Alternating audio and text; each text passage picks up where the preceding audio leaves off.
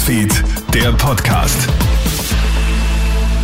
Schönen guten Morgen am heutigen Samstag. Clemens Draxler hier. Du hörst hier unseren Kronehit Nachrichten Podcast. Vielen Dank fürs Einschalten.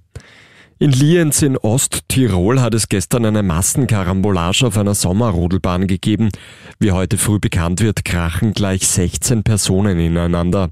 Mehrere von ihnen verletzen sich dabei. Eine 78-Jährige wird mit Verdacht auf Rippenbrüche und eine gebrochene Hand ins Krankenhaus gebracht. Ein 55-Jähriger zieht sich eine Rissquetschwunde über dem Auge zu. Mehrere weitere Personen sollen über Schmerzen geklagt haben, wollten aber keine ärztliche Hilfe. Wie es zu dem Zusammenprall von 16 Sommerrodlern gekommen ist, ist noch nicht klar. Die mutmaßlichen Anschlagspläne auf die Wiener Pride-Parade sorgen immer noch für Aufregung. Heute werden neue Chats bekannt. Einer der drei Verdächtigen, ein 14-Jähriger, soll einen unbekannten Nutzer gefragt haben, wie er eine Bombe bauen kann. Außerdem wollte er wissen, wie er die Explosion dann mit einem Telefon auslösen kann. Der Nutzer soll dem 14-Jährigen eine detaillierte Anleitung zum Bau einer Bombe geschickt haben. Dass der 14-Jährige die Bombe dann aber wirklich gebaut hat, dafür gibt es aktuell keine Hinweise. Die Hitzetage werden in Österreich in den kommenden Jahren wohl deutlich mehr. Das bekommen besonders Menschen mit zu wenig Grünraum zu spüren.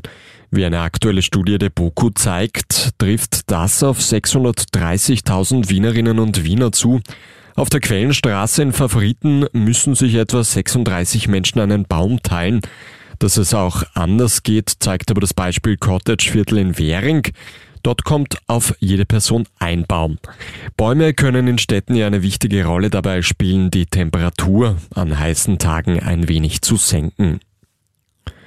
Und in der Steiermark steigt heute das Formel 1 Sprintrennen. Hunderte tausend Fans werden am Spielbergring erwartet.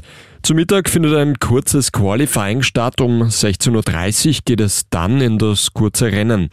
Die Pole Position für das morgige Hauptrennen steht ja bereits fest.